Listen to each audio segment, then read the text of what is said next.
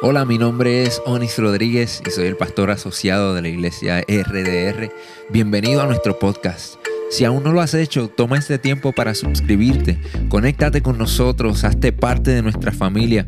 Esta es nuestra manera de invertir en ti y por eso queremos conectarnos contigo para que obtengas todos los recursos que proveemos para ti. Si ya eres parte de nuestra familia, comparte nuestro contenido con tus amigos. Estaremos actualizando este podcast todas las semanas, así que quédate conectado con nosotros y riega la voz. Esperamos que este mensaje sea de mucha bendición para tu vida. Gracias hermanos por eh, ese aplauso que es para el Señor, no para mí. Pero muchas gracias, de verdad. Eh, ya que están de pies, ¿qué les parece si me acompañan en oración al Señor? Sí. Padre, te doy gracias por tu bondad y por tu misericordia.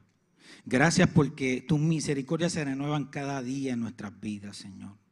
Gracias, Padre amado, Señor, porque tú conoces nuestra necesidad y tú nos hablas de acuerdo a esa necesidad. Padre, yo te pido que tú hables a través de mi mente y de mi corazón para suplir al pueblo de Dios y para suplirme a mí mismo de lo que yo necesito para ser transformados en el nombre de Jesús. Amén, amén y amén. Gloria a Dios.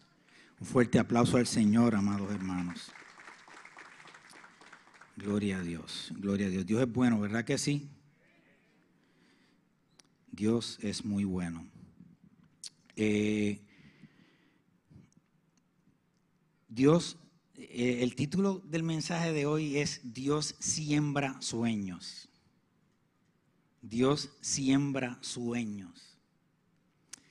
Y para, establecer una base de lo, que, de lo que se trata el mensaje, porque quizás así de un principio uno no, no, determina qué, está hablando el, eh, la palabra de Dios o qué, me está diciendo la palabra de Dios respecto a los sueños o qué quiere decir el pastor Orlando con esto de que Dios siembra sueños.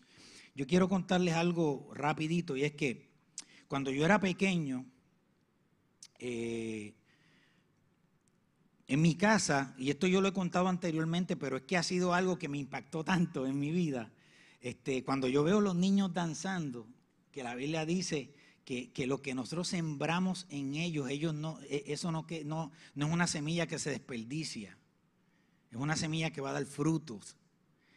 Y entonces, algo pasó en mi niñez también que ocurrió, y es que en mi casa había una, enciclopedia que se llamaba Las Bellas Historias de la Biblia. Entonces, eh, esta, esta enciclopedia contaba historias fascinantes sobre hechos bíblicos y sus personajes y en su contexto estaban dirigidas a explicar en una forma muy sencilla y la, Biblia y la palabra de Dios a los niños. Y, esta, esta, enciclopedia impactó, de verdad impactó mi vida. Porque ahí conocí muchas historias que, marcaron, me marcaron mi corazón, marcaron mi mente. Eh, y entre, entre mis historias favoritas estaban estaba la de un personaje bíblico que se llamaba José. Y yo sé que posiblemente ustedes estén cansados de escuchar sobre José porque es una, de las historias favoritas, no solamente de los, de los judíos, sino también de nosotros los cristianos. Las contamos y las contamos y se las contamos a los niños. ¿Qué pasa? Que yo recuerdo perfectamente bien en esta enciclopedia el título del capítulo que me gustaba sobre José y se llamaba José el Soñador. Y, la verdad era que, yo como, un niño al fin que era, eh, yo veía a José, de acuerdo a, lo que hablaban las bellas historias de la Biblia, yo lo veía como un ser que, me, que yo me identificaba con él. Yo me identificaba con él porque es la típica historia del mal, del bien venciendo al mal. Es la típica historia, lo que todos nos gusta, que las películas terminen en finales felices. Entonces, a mí, a mí, ¿saben que las historias que a mí me gustan? Me, me, gustan las historias de los equipos de, de, los deportes, cuando hay un equipo que es un underdog. ¿Saben lo que es un underdog? Un underdog es este equipo que nadie le ve posibilidades, que todo el mundo dice, pero si es que es la nómina más barata de las grandes ligas, ¿cómo ese equipo va a llegar lejos? O, o de la NBA. Entonces, ¿qué pasa? A mí me encantan esos equipos porque es como una historia así de, de gente que, ¿verdad? que son superhéroes, digo yo, porque nadie esperaba eso de ellos, que ellos ganaran. Y, es la, típica historia fantástica. Es una historia, la historia de José es una historia fantástica. Un muchacho, un muchacho abusado, debilucho, porque así era que lo presentaba, y sobreestimado, pero donde estaba escondido dentro de él un superhéroe. Y yo lo veía a él como un campeón, como que venció todo, como que wow. Pero la realidad es que cuando llegamos a adultos y comenzamos a estudiar la palabra de Dios, la realidad es que José está muy lejos de ser ese superhéroe que yo tenía en mi mente cuando niño, que yo había idealizado. Él siendo el hijo menor de Jacob y Raquel, José era un engreído, amados hermanos. Él era un sobreprotegido por sus padres. Y cada vez que sus hermanos hacían algo malo, José los choteaba. José los delataba ante su padre. Era un soplón en José. Así lo dice la Biblia. Su padre, sobre todo esto, lo engreía y le regaló a, a José una túnica de colores. Entonces, quizás para nosotros es bien fácil hoy en día ponernos una ropa de colores, ir a la tienda y, ¿verdad? y la compramos bien barata, 20 pesos, 15 pesos, bueno, por lo menos en Ross de Orlando. pero, pero el asunto es que para nosotros eso es bien fácil, pero para esa época yo quiero que ustedes entiendan algo bien. Tener una túnica de colores era tener un BMW. O sea, era bien costoso, porque para crear los colores en la tela era sumamente costoso. Podían hacer una tela de un solo color sin problema, pero hacerla de muchos colores implicaba un trabajo brutal. La Biblia incluso habla de José, dice que su padre lo amaba más a él que a sus hermanos. O sea, que para completar, después de todo esto que les estoy diciendo de, de, José que, que nos está tumbando a la imagen del superhéroe, del underdog. Para completar, José tuvo unos sueños que podrían dar la impresión de ser producto de su arrogancia, pero la realidad es que esos sueños que él tuvo no provenían de su arrogancia. Esos sueños fueron revelaciones directamente dadas por Dios a su corazón. Y si usted quiere más detalles, porque es que no voy a abundar en eso, porque si no, no termino la predicación. Pero vayan a Génesis 37 y ahí habla sobre eso de esos sueños. ¿Ok? Y, todo esto, toda esta descripción que yo acabo de dar de José, eh, produjo que se acumulara tanto odio y tantos celos en sus hermanos, que sus hermanos planificaron matarlo en el desierto. Pero Judá, Judá, perdón, uno de los hermanos mayores de, José, sugirió que a lo mejor lo vendieran como esclavo, que no lo mataran, que lo vendieran como esclavo. Y la historia se ha mencionado mil veces y ustedes las conocen, y si no la conocen, como les dije, pueden buscarla en la Biblia. Y, pero podemos decir que dentro de lo que son los parámetros humanos para seleccionar a alguien, José no era el prototipo ideal para una encomienda de gran importancia. O sea, él tenía eh, débil, era medio changuito, era un soplón, o sea, era un engreído. Tiene muchas, muchas cualidades que podríamos decir, oye, dentro de mis parámetros humanos, para yo seleccionar a alguien para que lleve a cabo una, una, una encomienda de importancia, José no era ese prototipo ideal, la verdad.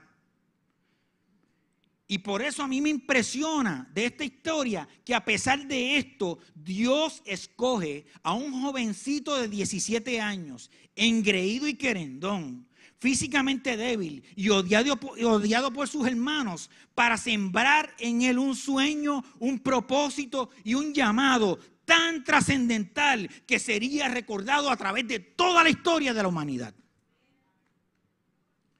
Y así, así es Dios. así es Dios. La gran mayoría de los que Dios ha usado en la historia y ha escogido a través de los tiempos para impactar la historia y transformar, al mundo son las personas que aparentan ser las menos calificadas dentro de nuestros parámetros humanos para llevar una encomienda de peso. Así es. Esos son los que coge Dios. Y podemos mencionar ejemplos, y yo lo he mencionado muchas veces en las predicaciones, mencionar ejemplos de asesinos, de mentirosos, discapacitados, de cobardes, de rechazados. Tenemos un Abraham que era un mentiroso, tenemos un Moisés que fue un asesino, tenemos a un Pedro que negó a Jesús, tenemos un Pablo que era otro asesino más, tenía un, a David cometió todos los pecados que ustedes se pueden imaginar.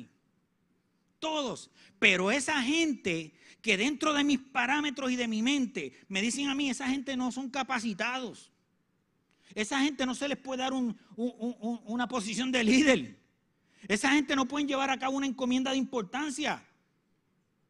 Pues esa gente fue la que Dios escogió para hacer grandes cosas en la historia de la humanidad. Y es que Dios es un experto en dar valor a lo que nosotros consideramos despreciable. Dios es un experto para agarrar a Orlando Rodríguez en un momento de su vida que yo decía, yo no valgo nada. ¿Y saben lo que hizo? Me dio valor. Nos dio valor. 1 Corintios 1, 25 al 29 dice, y vamos a leerlo con calma porque esto es profundo. Pues la locura de Dios es más sabia que la sabiduría humana. Y la debilidad de Dios es más fuerte que la fortaleza humana. Hermanos, consideren su propio llamamiento. No muchos de ustedes son sabios según los criterios meramente humanos. Ni son muchos los poderosos, ni muchos los de noble cuna. Pero Dios, miren esto, escogió lo insensato del mundo para avergonzar a los sabios, a los que se creen sabios. Y escogió lo débil del mundo para avergonzar a los poderosos. También escogió Dios lo más bajo y despreciado y lo que no es nada para anular lo que es. A fin de que su presencia, en su presencia nadie pueda jactarse. Ese es mi Dios. Dios escoge al menos que imaginas, al que pensamos que es el menos capaz y lo convierte milagrosamente en un instrumento de autoridad y de influencia. Miren cómo es Dios. Dios escoge a este joven descalificado para depositar en él un sueño, depositar en él una visión, depositar en él un llamado, un propósito que transformaría definitivamente toda la historia de la humanidad. Toda la historia de la humanidad. Dios escoge el vaso o el instrumento que Él quiera, amados hermanos. Dios escoge a quien Él quiera. Él los escoge cuando Él quiera. Él lo escoge como Él quiera.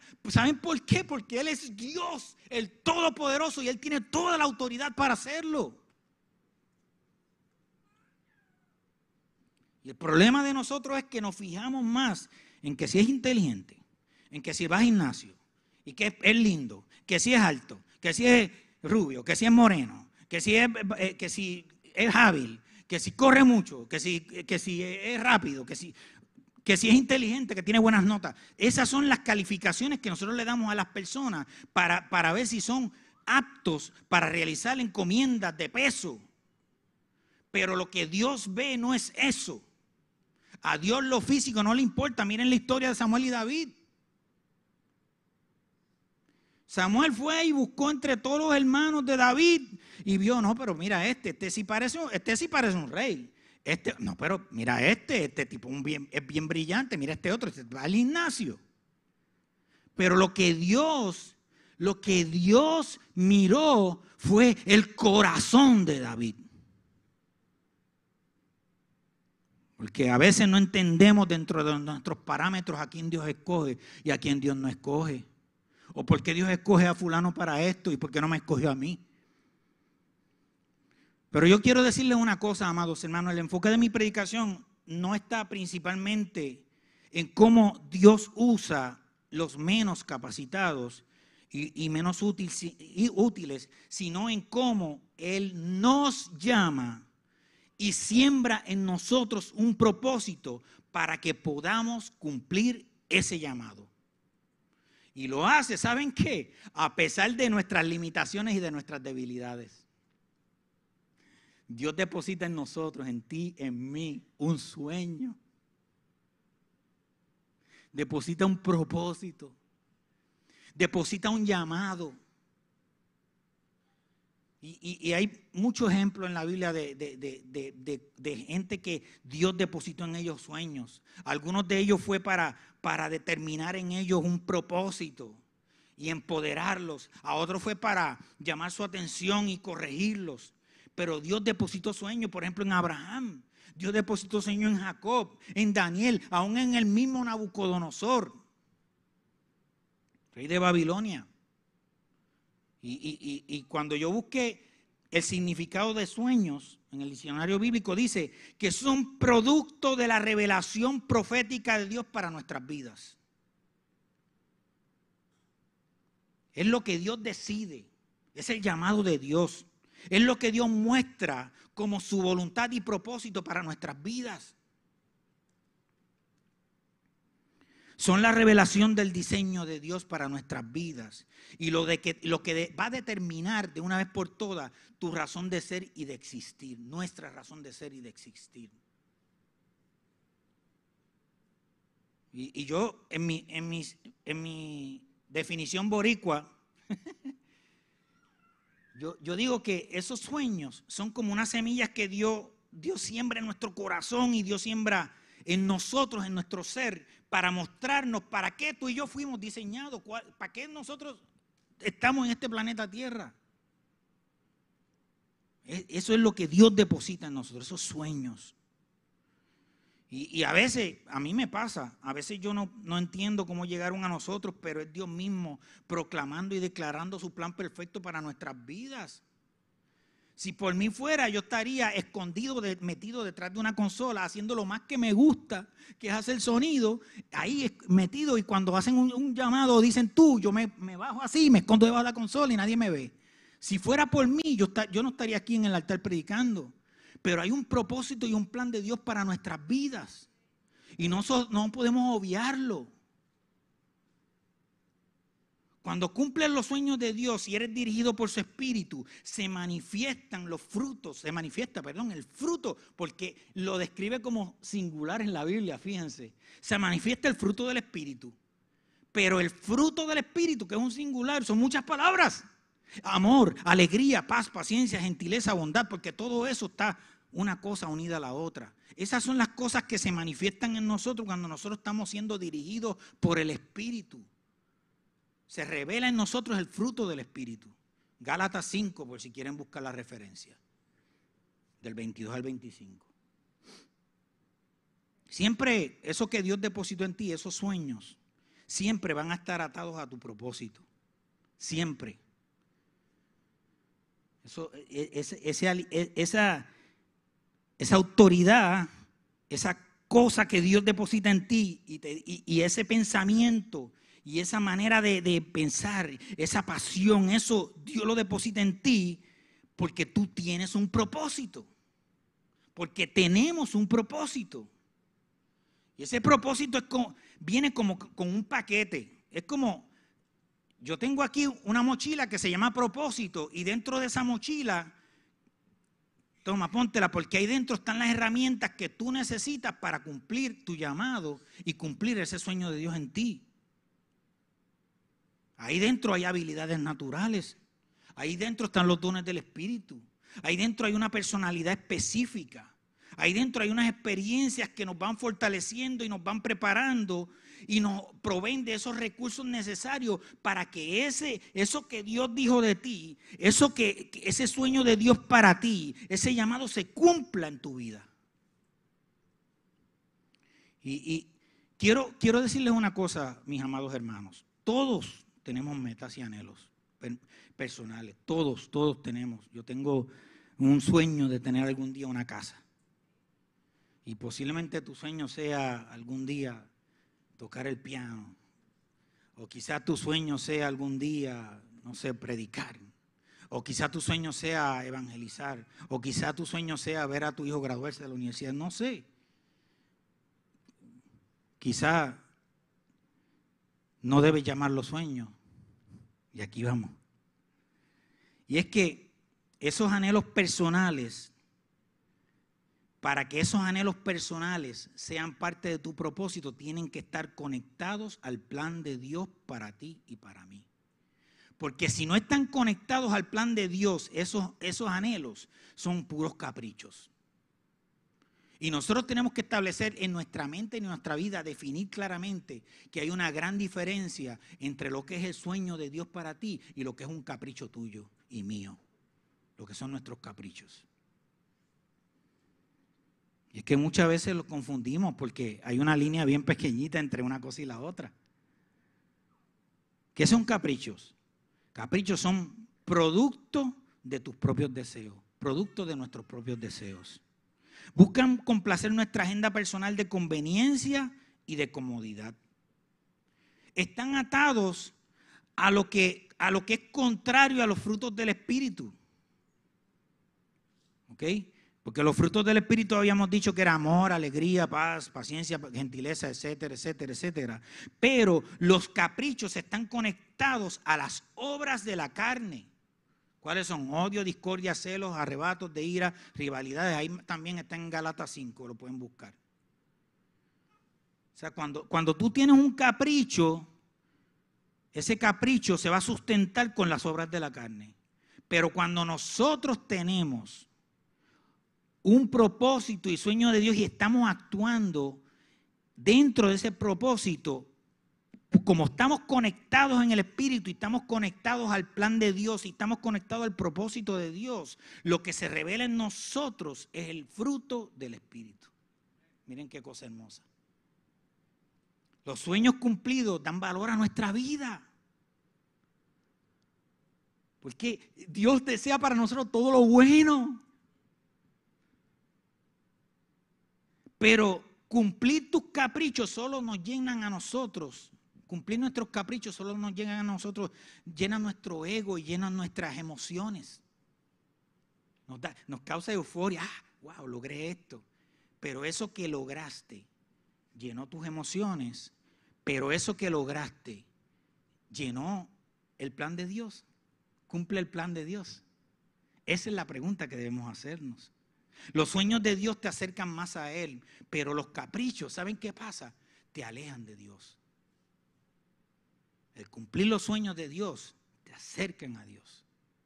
Porque estás cerca del corazón, de la voluntad. Estás cerca del propósito. Estás cerca de la voz de Dios. Pero los caprichos que no, no tienen nada que ver con nuestro propósito y el plan de Dios para nosotros, lo que hacen es que nos alejan de la voz de Dios y, y hacen que escuchemos nuestra propia voz.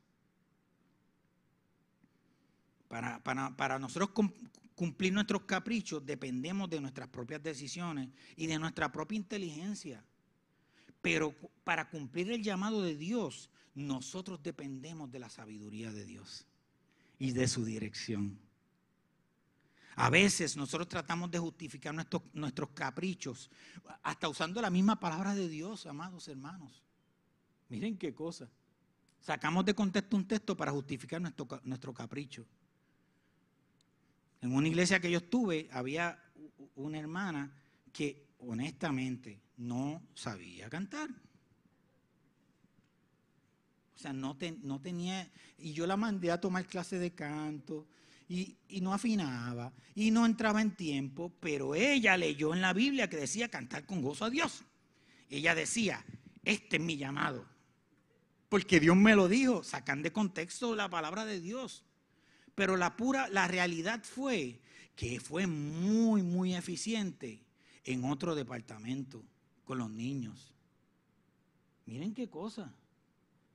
¿Por qué? Porque una cosa son los caprichos y otra cosa es el llamado de Dios para tu vida.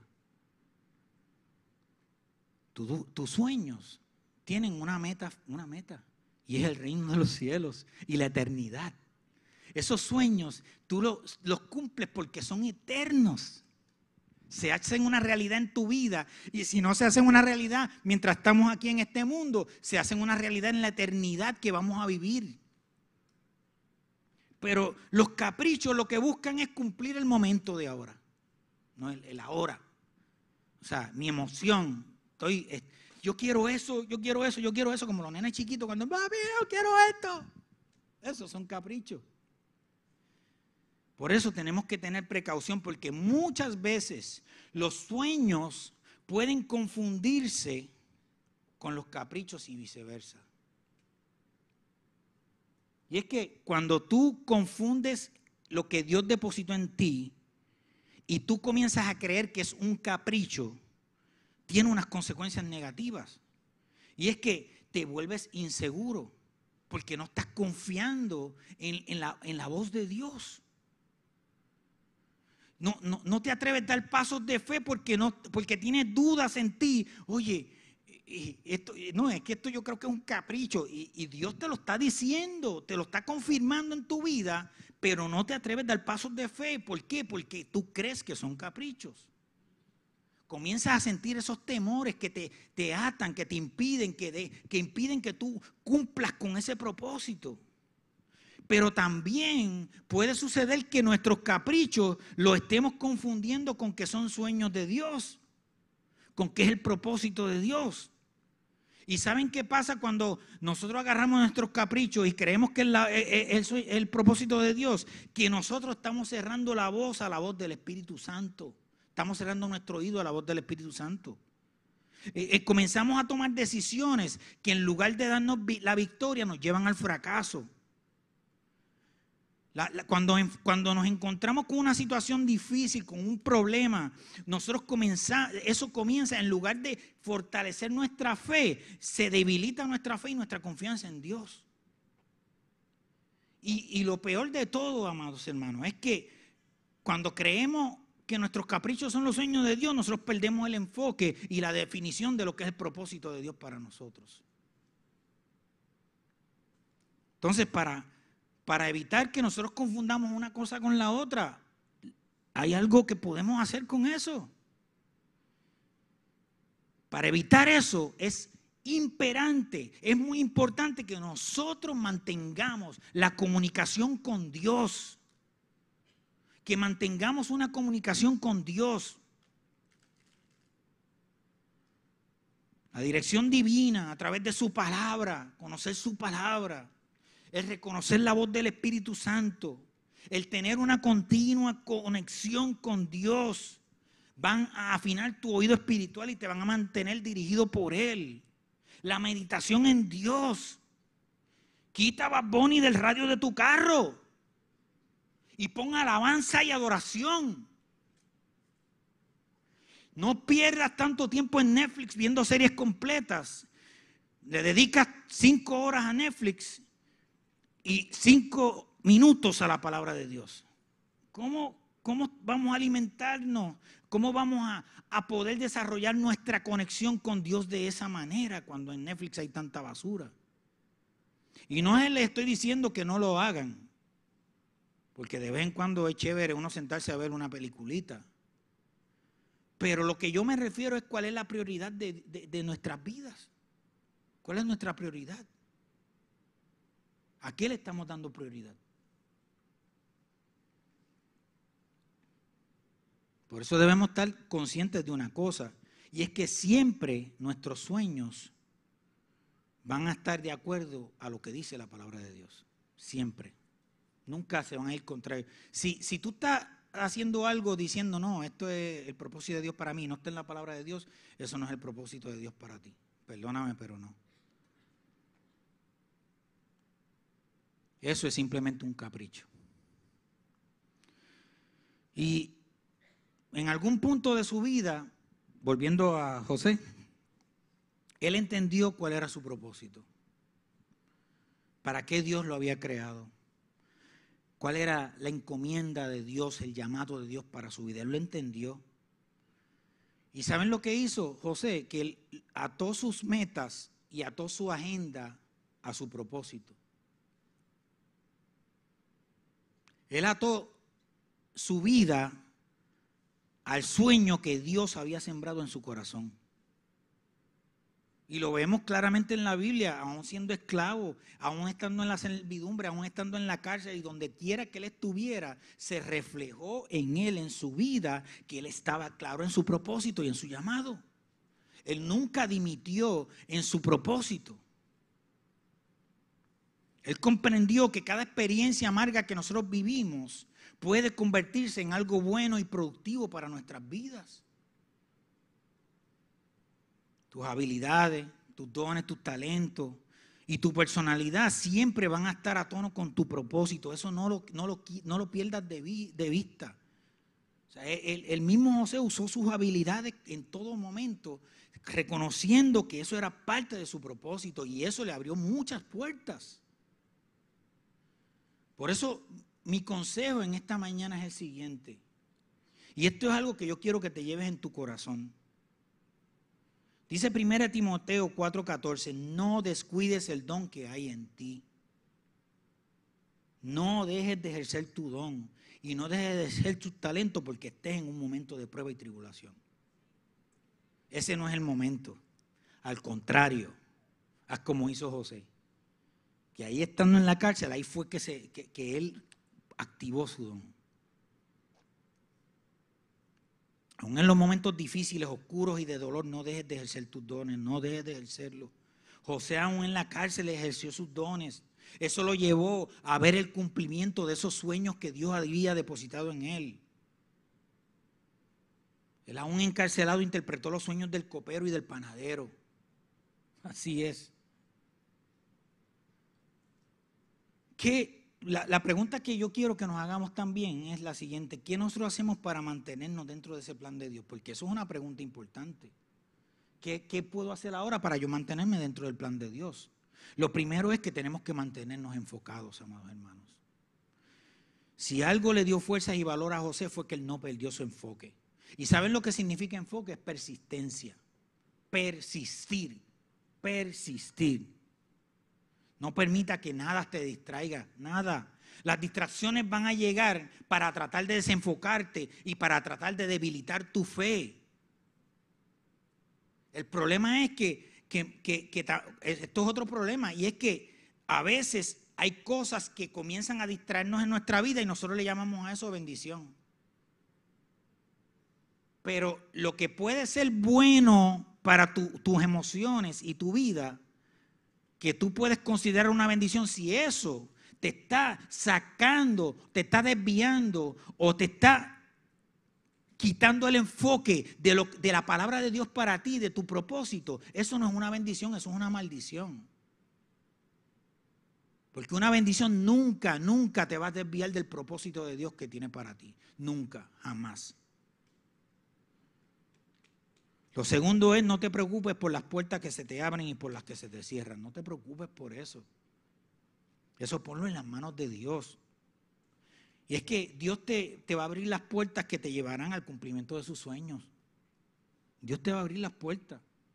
Pero, y las puertas cerradas también, déjame decirte algo que, que nos puede doler, una puerta cerrada, pero esa puerta cerrada también es parte del cuidado de Dios para nuestras vidas. Se me cerró una puerta, Dios nos está cuidando. Se me abrió una puerta, Dios me está indicando el camino. Y es que Dios te va a cerrar puertas que posiblemente hay una puerta que en lo natural, en mi humanidad, se ven atractivas. Y tú digas, wow, esto es una oportunidad tremenda. Pero como esa puerta no te está llevando a que siga desarrollándose y cumpliéndose el propósito de Dios en tu vida, esa puerta, aunque parece atractiva, Dios te la va a cerrar porque eso no es dentro del plan de Dios. Entonces no le pelees a Dios, no diga, ah, pero mira que esta casa que yo quería comprarla, que... Ah".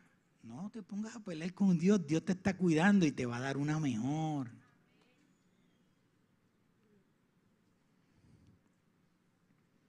Proverbios 14, 12 dice, hay caminos que al hombre le parecen derechos, pero su fin es camino de muerte, porque se ven bonitos esos caminos ah, esto sí, esto está agradable. Pero el fin, de, el fin de ese camino Dios lo conoce y te está cuidando como hijo que eres de Él, como su, como, como su hijo que eres.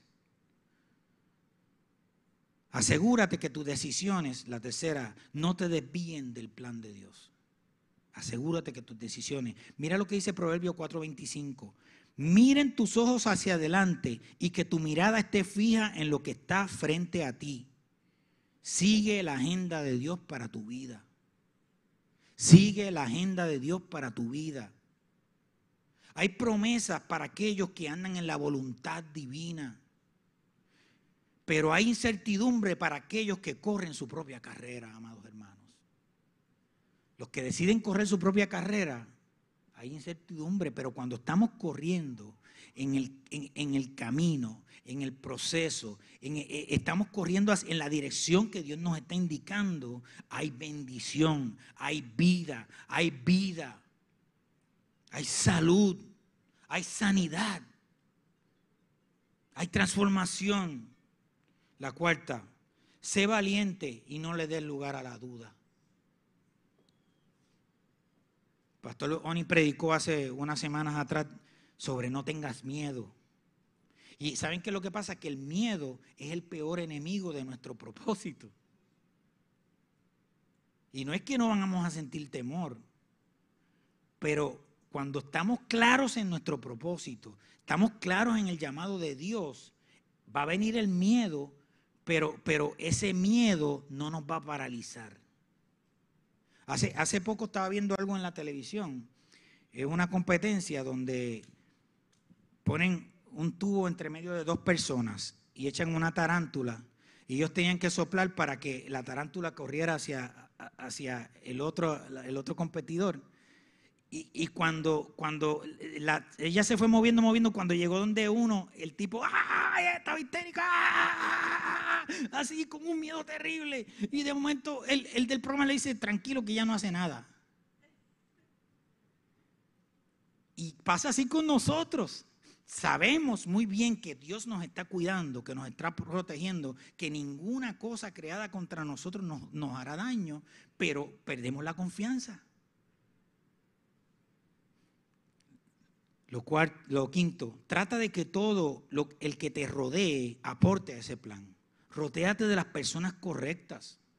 Mira, Proverbios 13:20 dice, el que anda con sabios será sabio, mas el compañero de los necios sufrirá daño porque las, las malas influencias, amados hermanos, las malas influencias son dañinas.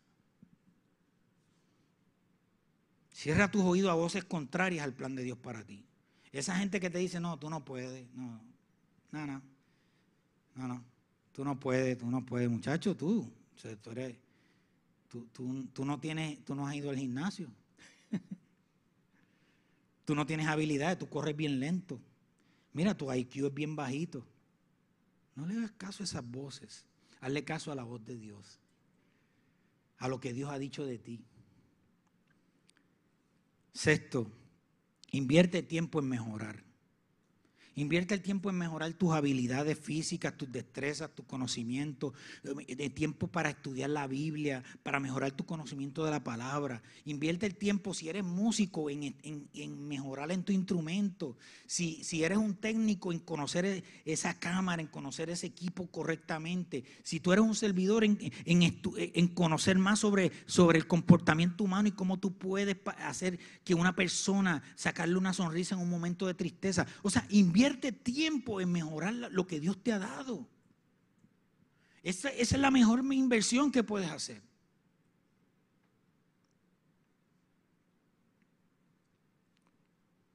Lo séptimo, que todo lo que hagas para cumplir ese sueño esté atado a tu propósito.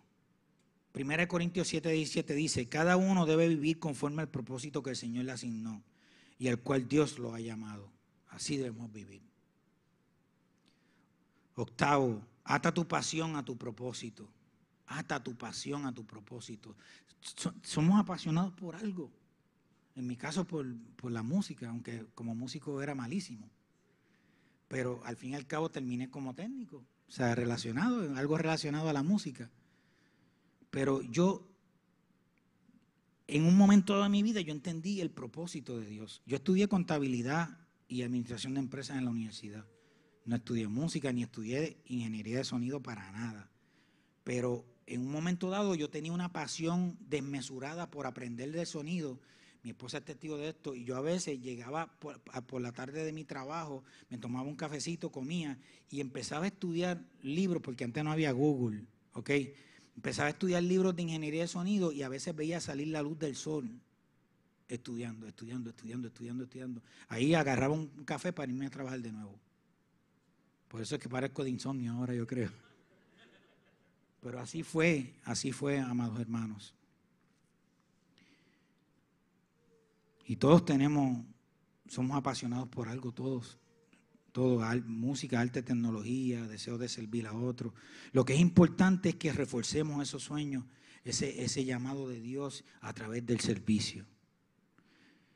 Nueve, busca la efectividad al utilizar tu tiempo, talento y tesoro. Eso es mayordomía, amados hermanos. Dice Efesios 5:16, aprovechando bien el tiempo porque los días son malos. Me quedan dos. Y estas dos son bien, bien, bien, bien chéveres. La 10 dice, ten paciencia. Orlando, ten paciencia. Salmo 41 dice, pacientemente esperen el Señor. Pacientemente, ten paciencia. No estás, no estás viendo las cosas como, como Dios te ha hablado de tu sueño. No lo estás viendo cumplido, pero se va a cumplir. Ten paciencia. Ten paciencia. Número 11.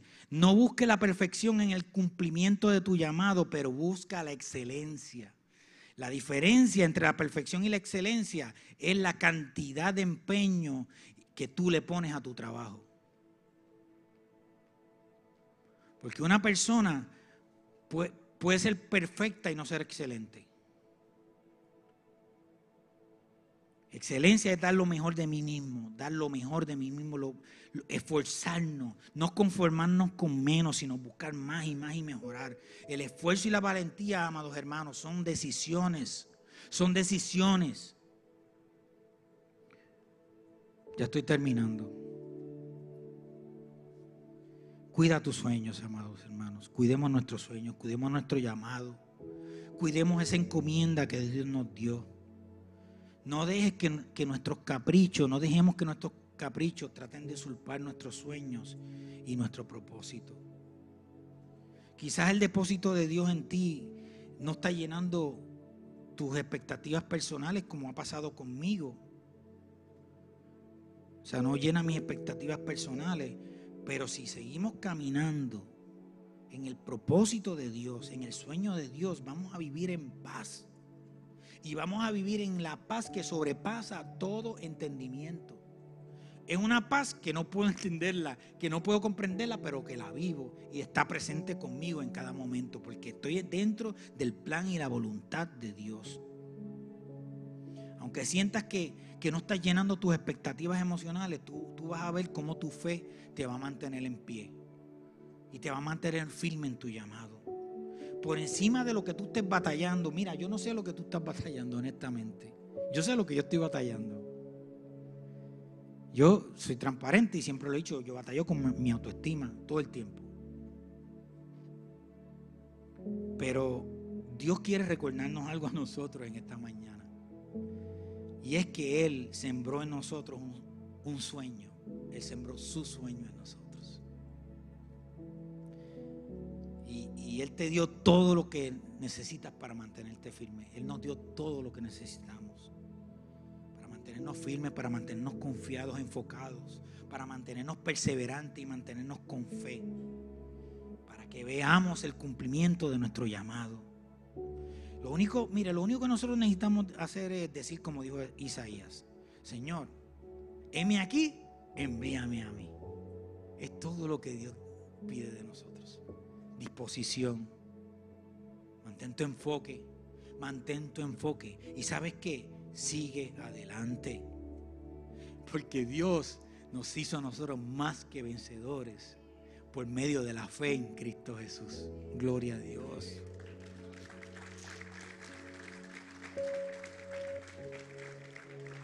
Quizás tú estás luchando con, con tus dudas, con tus temores con tu baja autoestima como pasa conmigo. Quizás estás batallando con la depresión, quizás con una enfermedad o con alguna pérdida. Quizás tú estás batallando incluso con la arrogancia, porque eso es una batalla también. Quizás tú estás lidiando con tus emociones o con tentaciones. No importa lo que tú estés, con lo que tú estés batallando, tú solamente recuerda lo siguiente, que nada de eso borrará o cancelará el sueño o el propósito de Dios contigo. Nada. Nada de eso. Leí una, una frase hace poco que dice, me voló la cabeza y con esto ya termino. Dice, se pelearon tanto por la túnica de José que cuando la consiguieron no era de la talla de ninguno de ellos. Lo que Dios destinó para ti no le sirve a nadie más. A nadie más. ¿Sabes que la Biblia dice, no tengas temor? ¿Sabes cuántas veces? 365 veces. O sea, te dice una por día. Ahí tienes un no tengas temor por día para que leas diferentes versículos. Cada día leas un versículo que te dice no tengas temor, no tengas temor, no temas, no tengas temor. No te rindas, no te quites y persevera. En el nombre de Jesús. Amén, amén y amén. Yo, yo quiero, quiero hacer una oración por, por ustedes, si me lo permiten. ¿sí? Porque quizás tú estás en el punto donde no sabes cuál es tu llamado. A mí me pasó un momento dado. No sabes cuál es tu propósito. Quizás tú estás en un punto de confusión donde quizás tus caprichos los estás confundiendo con el plan de Dios para ti o con tu llamado. O quizás estás con dudas con tu llamado porque crees que son tus caprichos. Yo no sé. No sé qué pasa en tu mente, pero Dios sí sabe. Dios sí sabe y Él conoce mi corazón también y lo que yo necesito. Y yo quiero impartirles en este momento una oración de fe. Porque Dios se va a revelar a tu vida y te va, te, va a mostrar ese sueño que tiene para ti en el nombre de Jesús. Padre, en el nombre de Jesús yo vengo ante ti, Señor. Para pedirte, Padre, que tú te reveles a tu iglesia, Señor. Revélate en el corazón de cada hermano, de cada persona aquí reunida, Señor. Muéstratele, indícales, Señor, indícame, Señor, también cuál es tu propósito y tu llamado para mí. Señor, que cada día mi fe se solidifique, Señor. Que yo pueda caminar pasos de confianza, reconociendo que lo que está pasando en mi vida, que lo que estoy haciendo es el cumplimiento de tu propósito y de tu palabra en mi vida. Padre, en ti confío, en ti confío, Señor. Y confío en lo que tú has declarado para mí, que tú quieres bendición para mi vida que todo lo que tú quieres para nosotros es de bien. Gracias Señor por tu palabra, porque Él luza mi camino, porque Él luza nuestro camino. Gracias Señor en el nombre de Jesús. Amén, amén amén. Gracias hermanos. Muchas gracias. Bendiciones. Gracias por conectarte con nosotros. Si este mensaje ha sido de bendición para tu vida, te voy a pedir tres cosas. Primero, Parte de nuestra familia. Suscríbete a nuestro podcast y conéctate todas las semanas con nuestro contenido. Número 2. Comparte nuestro contenido con tus amigos. Y número 3. Considera la posibilidad de asociarte con nosotros. Si Dios ha impactado tu vida a través de este ministerio, ayúdanos con tus donaciones a continuar bendiciendo a mucha gente. Lo puedes hacer yendo a iglesiardr.com diagonal donaciones.